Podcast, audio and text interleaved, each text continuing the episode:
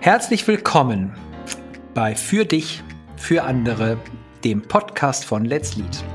Heute eine Folge mit Marcel, das bin ich, und Wojtek. Hallo Wojtek. Hallo Marcel. Jetzt reden wir heute über ein Thema, das wir Symptom und Ursache nennen. Ein Punkt, der uns sehr häufig begegnet, nämlich wir hören ganz oft in Unternehmen, wir haben ein Problem, das gelöst werden muss. Und wir nehmen wahr, dass dieser Begriff Problem oft nicht klar definiert ist. Was ist ein Problem eigentlich? Und wir nehmen oft wahr, dass die Probleme, die genannt werden, eher Symptome sind und nicht die wahren Ursachen beschreiben. Und heute in diesem Podcast wollen wir euch ein bisschen helfen, den Begriff Probleme aus vielleicht einer anderen Perspektive zu sehen. Was hat es mit Symptomen und Ursachen zu tun? Und ganz konkret, wie könnt ihr, wenn ihr auf Probleme trefft, sie so betrachten, dass ihr sie wirksam bearbeiten könnt, damit die Wertschöpfung steigt. Let's go. Wojtek, sind Probleme gut oder schlecht? Schöne Frage. Sind die gut oder schlecht? Also, wir bewegen uns ja im Bereich der, von Organisationen. Deswegen lass uns mal in diesem Kontext bleiben. Ich finde eine Betrachtung von Problemen sehr hilfreich, im Bereich von Organisationen. Und zwar eine Organisation ist in, auf einer, ich nenne es mal, fundamentalen Ebene dafür da, um ein externes Wertschöpfungsproblem zu lösen. Ne? Also da ist ein Markt, da sind Kunden, die haben ein Problem und die Organisation löst dieses Problem. Die Organisation baut ein Auto, äh, pflegt Menschen, äh, äh, druckt Bücher, was auch immer. Ne? So. Und jetzt ist es so, dass dieses externe Problem, das gelangt in die Organisation und in dieser Organisation verwandelt sich das so mehrfach. Ja, also es ist wie so ein Chamäleon, das immer wieder seine Form verändert. Und plötzlich hat man mit ganz anderen, ich sag mal, Problemen zu tun, als mit dem Bauen eines Autos und glaubt, das hat hier mit dem eigentlichen Autobauen nichts zu tun, aber im Grunde schon. Ne? Also man organisiert Teams, ja, man beschäftigt sich mit Organisationsentwicklungsthemen. Wie kann ich meine Organisation weiterentwickeln? Im Grunde sind das Wertschöpfungsprobleme, externe Probleme, nur die sich verwandelt haben. Und wieso verwandeln die sich eigentlich? Das ist jetzt die Frage. Wie kann sich ein Problem verwandeln? Naja, denn ein, ein, wenn ich ein Problem löse, dann schaffe ich gleichzeitig auch ein Lösungsproblem. Ist total spannend. Also im Grunde wir machen Probleme in Organisationen nie weg, sondern wir verändern sie immer wieder nur. Ja, also sind so, so Shapeshifter oder sowas. so, ne, und wenn man so auf Probleme schaut, dann ist es ähnlich wie bei Konflikten. Probleme sind super. Denn Probleme helfen uns in der Regel, ja, eine bessere Wertschöpfung zu erzeugen oder sicherzustellen ich glaube, das ist ein ganz wieder so ein, so ein, so ein, so ein Perspektivwechsel, der, glaube ich, wirklich relevant ist. Probleme sind weder gut noch schlecht. Sie sind zwingende Voraussetzungen, um Wertschöpfung zu erzeugen und sind im besten Falle Probleme, die helfen, die Wertschöpfung zu verbessern. Also müssen wir sie permanent suchen und sie sind wertvoll, wenn sie da sind. Eine, eine kurze Ergänzung. Äh, äh, ich glaube, es gibt diese diesen Wunsch bei manchen Menschen, eine Problem, eine, eine Organisation zu haben, die keine Probleme hat. Also man versucht so diese, die perfekte Organisation zu bauen. Wie kann ich denn endlich all meine Probleme loswerden? Eine Organisation, die keine Probleme hat, erzeugt keine Wertschöpfung. Hm. Das ist, also das ist quasi eine, eine Organisation ohne Probleme hat keinen Auftrag. Genau, spannend. Und ich mache noch die Ergänzung drauf, das ist so wie der gleiche Wunsch, können wir denn jetzt mal das Change Management-Prozess abschließen und endlich mal Ruhe haben. Mhm. Genauso wie Veränderung permanent ist, sind in Organisationen Probleme permanent, sind Konflikte permanent. Und es ist eine kluge Strategie, sich nicht vor ihnen wegzuducken, sondern sich kluge Werkzeuge, die wir heute auch besprechen können, zu suchen. Wie kann ich sie denn immer wieder lösen? Und das hat was, ja, das für viele Manager ein Satz, es hat was Sisyphushaftes. Mhm. Es hört nie auf. Aber jetzt gibt es einen spannenden Punkt. Ist ein Problem, was benannt wird, eher ein Symptom oder eine Ursache? Und wir haben zwei Perspektiven für euch, weil wir oft feststellen, dass das Problem, was so schnell ausgespuckt wird, gar nicht das relevante Problem ist, sondern eher ein Symptom. Wojtek, Unterschied Symptom und Ursache. Ja, Symptom, Ursache, genau. Ich, ich bleibe so ein bisschen wieder bei der Systemtheorie. Also oft ist es so, dass man etwas beobachtet, dann da hinschaut, dass, also ne, man beobachtet etwas, zeigt darauf und sagt, guck, da ist es, das Problem. Da ist die Ursache des Problems. Ne? Der, der Marcel, der ist faul. der hat, der hat einfach nicht genug gearbeitet. Oder da ist es doch, guck mal, die, die sind alle nicht motiviert, ja, unsere Kultur ist einfach schlecht. Da ist das Problem. Und da sagen wir als systemtheoretisch geprägte Menschen, im Moment halt, stopp, das sind erstmal beobachtbare Sachen. So, also das ist eine Kultur kann man erstmal nur beobachten, nicht verändern. Also das kann nur Symptom sein in erster Linie. So. Und die Ursache wäre dann eher auf der entscheidbaren Ebene zu suchen, also da, wo ich Dinge auch tatsächlich per Entscheidung von heute auf morgen verändern kann. Und das ist das, wo wir sagen, das ist die Struktur der Organisation. Also müssten wir eher gucken, wie, wie haben strukturelle Eigenschaften dazu geführt, dass diese Symptome auftreten. Mhm. Jetzt, ich mache mal ein kleines Disclaimer, weil nicht alle, vermutlich, die jetzt zuhören, schon alle unsere Podcasts gehört haben oder systemtheoretisch Was? Ich, geschult sind. Was? Der, die, der, der Grundannahme der Systemtheorie ist, dass die Strukturen, also Hierarchie, Rahmenbedingungen, Prozesse, Regeln und auch kulturelle Muster in Organisationen das Verhalten der Mitarbeitenden viel stärker prägen, als wir es so oft hören und glauben. So, und das ist der, die Grundlage. Ne? Und wenn wir drauf gucken und sagen, wir suchen die Schuld bei Menschen, ne? also Marcel ist faul, Wojtek ist halt, übernimmt halt keine Verantwortung, der ist halt so ein Typ, genau. ne? dann ist die Frage genauso legitim zu sagen, was veranlasst Wojtek dazu, dass er keine Verantwortung übernimmt und warum verhält sich Wojtek als Spieler der Organisation richtig? Genau. So, und das entlastet diese, zum einen diese Anschuldigungsperspektive und es hilft, ne, darauf zu gucken, wie kann ich das Problem effektiv ändern. Genau. Die entscheidende Frage da, finde ich, ist, zu welchem Problem ist das beobachtbare Verhalten die Lösung? So ja. gedacht. Genau. Also damit kann man sozusagen aus einer Perspektive, das ist die systemtheoretische Perspektive, den Ursachen, also möglichen Ursachen auf den Grund kommen oder sie entdecken.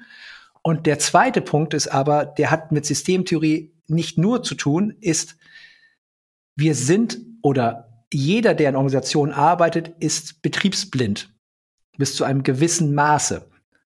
Das heißt, wenn ich in meine Familie gucke, dann kann ich gar nicht mehr, weil ich überall involviert bin, emotional und co. gar nicht mehr genau entscheiden oder genau neutral drauf gucken und ich habe blinde Flecken. Weil wir Verhalten, was wir machen, einfach als völlig normal empfinden und gar nicht die Optionen kennen und gar nicht das Ganze sehen können. Und das ist eben einer der wenigen, wirklich wenigen echten guten Gründe, sich externe Berater zu holen. Also wir sind sehr vorsichtig, warum man sich überhaupt einen externen Berater holt. Ich glaube, wir haben da eher eine Inflation manchmal als eine, ein sinnhaftes äh, Umgehen damit.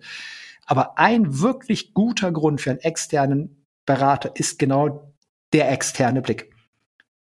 Der Blick von außen, ohne in der, in der Organisation selbst involviert zu sein, um den Ursachen auf die Schliche zu kommen. Hast du ein Beispiel, Wojtek? Ja, ich glaube, äh, da, wir haben uns ja gerade auch äh, ein bisschen schon ausgetauscht. Äh, wir haben ja beide ein, ein Forschungsinstitut mal, also jeder ein anderes, ja. äh, begleitet. Und ich fand es auch jetzt so rückblickend, muss ich sagen, ich finde es faszinierend, dass wir sehr, sehr ähnliche, fast, fast, fast die gleichen äh, Erfahrungen und Beobachtungen gemacht haben. Ne? Also ich kann ja von meinem äh, Fall erzählen. Also da war nämlich der Auftrag, da war es so, da war der Wunsch auch nach mehr Sinn und Purpose in der Organisation, weil auch zu wenig ähm, äh, ja, Eigenständigkeit der wissenschaftlichen Mitarbeiter irgendwie beklagt wurde, zu wenig Verantwortung. Ne, ähm, die Leute haben, äh, die, die Qualität der Forschung war nicht so gut, ne? also die Ansprüche waren hoch. Früher war es besser, da war ein anderer Institutsleiter da und der hat es irgendwie geschafft, äh, dass die Forschung wirklich top-notch war. Ne? Und dann irgendwie ist es mit der Zeit runtergegangen und der Wunsch war, noch, also die Qualität der Forschung äh, zu verbessern. So. Ne, also da auch wieder so, ne, wir haben einfach, die Leute sind nicht gut, die geben nicht genug Gas, so und äh, irgendwie früher war es besser. So, das war so ein bisschen die Grundhaltung. Und wir brauchen Purpose und so diese ganze neue Sache, so New Work. Ja. Und ich versuche das mal kurz zu fassen. Und das Endergebnis meiner Analyse war, naja, das Forschungsinstitut macht alles genau richtig, um zu überleben, nämlich es werden Forschungsanträge gestellt, um die Gelder bewilligt zu bekommen, auf eine Art und Weise, die ausreicht, um, damit die Gelder auch tatsächlich fließen. Und das hat mit Forschung aber nicht viel zu tun.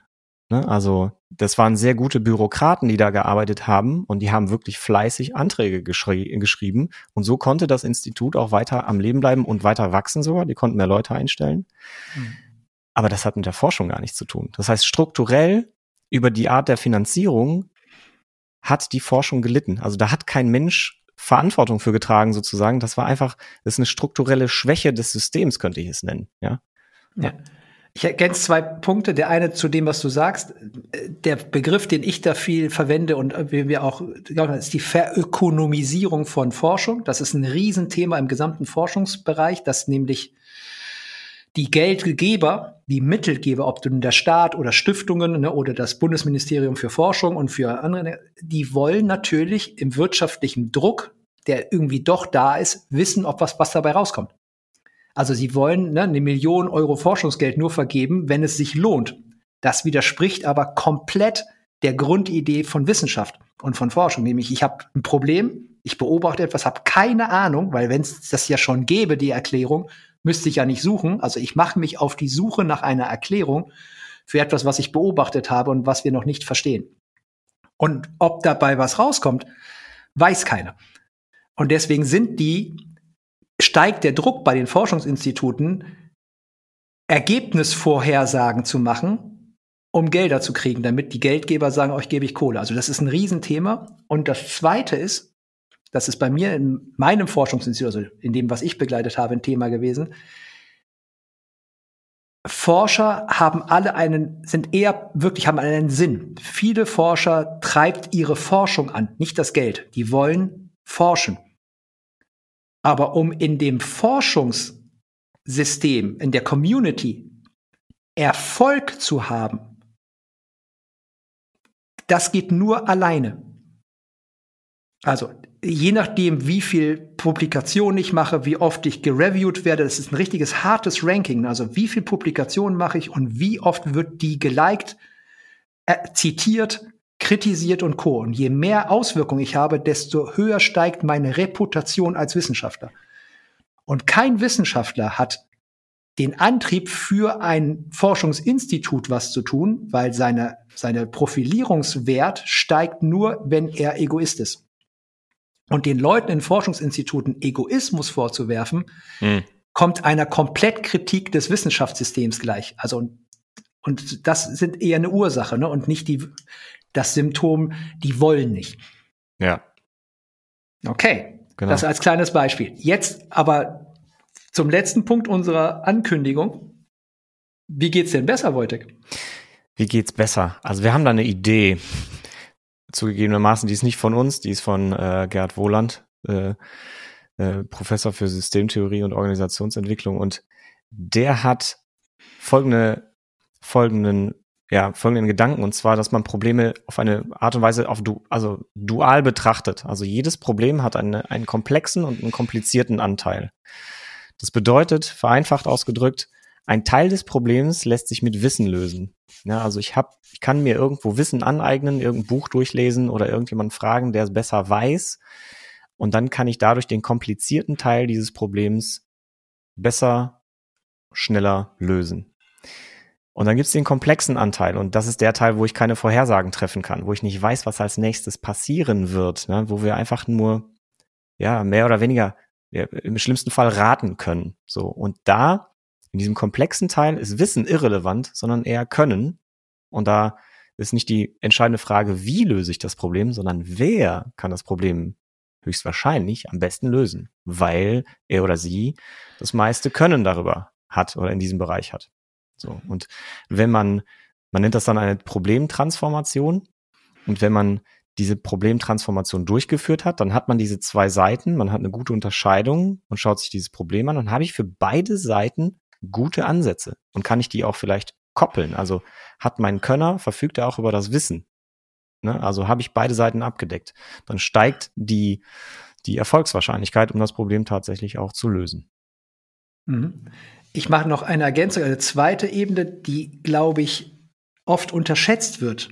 Wir äh, formulieren große Probleme und stehen dann wie der Ochs vom Berg. Wie soll ich denn mehr Eigenverantwortung schaffen? Hilfe, ja, jetzt muss sich gleich die gesamte Organisation verändern. Das, äh, oh Gott, jetzt müssen wir eine Reorg machen, das Organigramm muss geändert, die Hierarchie muss geändert werden. Ne? Wir müssen 70 Purpose-Workshops machen und unsere Einladung ist, denkt nicht zu groß. Die Probleme fangen im operativen, täglichen Doing an. Also, ich kann ein Beispiel nennen. Ne? Ein Kunde von mir in seiner Organisation sagt, wir haben irgendwie eine Hierarchie eingeführt, Teamleiter, Bereichsleiter und Chef, so, weil, weil man das so macht ein bisschen und gleichzeitig kommunizieren alle mit allen und was passiert? Unklarheiten, Entscheidungen werden nicht getroffen, viel Zeit geht verloren in Missverständnissen und Diskussionen, wer meint eigentlich wen und es kommt eine sehr starke CCC-Kultur rein. Also alle sichern sich ab ne, und schreiben 50 mal CCs mit, damit alle informiert sind. Und wir haben dieses Problem angegangen mit der Idee, änder mal etwas auf der ganz praktischen, ganz konkreten Ebene. Nicht so abstrakt. Ne? Und die Idee war einfach, dass man die Hierarchie, die dort ist, mal für vier Wochen konsequent lebt. Klingt total unmodern, ne? weil in der heutigen Zeit sagt man, Hierarchie sind böse, aber sie haben sie nur mal und die Einladung war, lebt sie doch mal für vier Wochen. Also der Chef kommuniziert nur mit dem Bereichsleiter und der Bereichsleiter kommuniziert nur mit dem Teamleiter. Und kreuz und quer wird mal für vier Wochen Pause gemacht, um zu gucken, ob das hilft. Und da man Organisationen, wie du vorhin sagtest, nicht kompliziert sind, also es gibt kein Wissen für die perfekte Organisation, brauchst Könner und wir müssen Experimente machen, was ausprobieren. Und das ist unsere Einladung. Möglichst konkret in kleinen Experimenten, nicht mit den Fünfjahresplan ranzugehen, um dann zu gucken und zu beobachten, nach vier Wochen, nach einem Monat, vielleicht nach zwei Monaten, hat die Veränderung, die wir herbeigeführt haben, also die echte Veränderung, also ne, eine strukturelle Änderung, hat die zur Wertschöpfung beigetragen. Hat sie das nicht, abschaffen. Hat sie es getan, vielleicht verlängern. Weiß man noch nicht genau, dann kann man sie noch anpassen und ergänzen. Und das, glaube ich, ist ein ganz wertvoller Hinweis, keine Scheu davor zu haben, an den ganz kleinen Dingen anzufangen, obwohl die oft so belanglos wirken. Ne? Das kann doch nicht unser Problem lösen, wenn wir jetzt einfach äh, statt um 8 um 8.15 Uhr anfangen. Es kann aber sich rantasten ne? und Leute brauchen kleine Erfolge, um auch dieses Gefühl von Selbstwirksamkeit zu haben. Die meisten Manager, die ich erlebe, sind erschlagen und frustriert und ne, davor, was alles geändert werden muss. Ist, die stehen vor diesem Berg und der, die gute Strategie ist, den ersten kleinen Schritt zu machen und anfangen, Dinge zu verändern, zu entwickeln, kleine Erfolge zu feiern. Weil sobald ein kleiner Erfolg kommt, wird die Kultur besser. Und dann wird auch die Motivation besser, weil wir dann feststellen, wir können was ändern. Also, fangt an, zu unterscheiden, ist es das Symptom oder die Ursache? Das ist die erste Empfehlung. Zu gucken, worin liegt wirklich die Ursache. Beziehungsweise und wenn ihr Problem. Ja. Ich grätsch kurz rein. Also ist es ja. beobachtbar oder ist es wirklich entscheidbar? Kann ich es verändern? Ne? Ja, genau. Das ist gute. Und dann, wenn ihr eine Ursache feststellt, fangt an, etwas Entscheidbares mal experimentell zu verändern. Also wir nennen das, ihr irrt euch voran so komisch das klingt und vielleicht so wenig mächtig das klingt, in unserer Meinung ist es eine sehr wertvolle Strategie. Okay, in diesem Sinne, happy ausprobieren und äh, viel Spaß dabei und äh, wir wünschen euch einen tollen Tag. Bis dahin.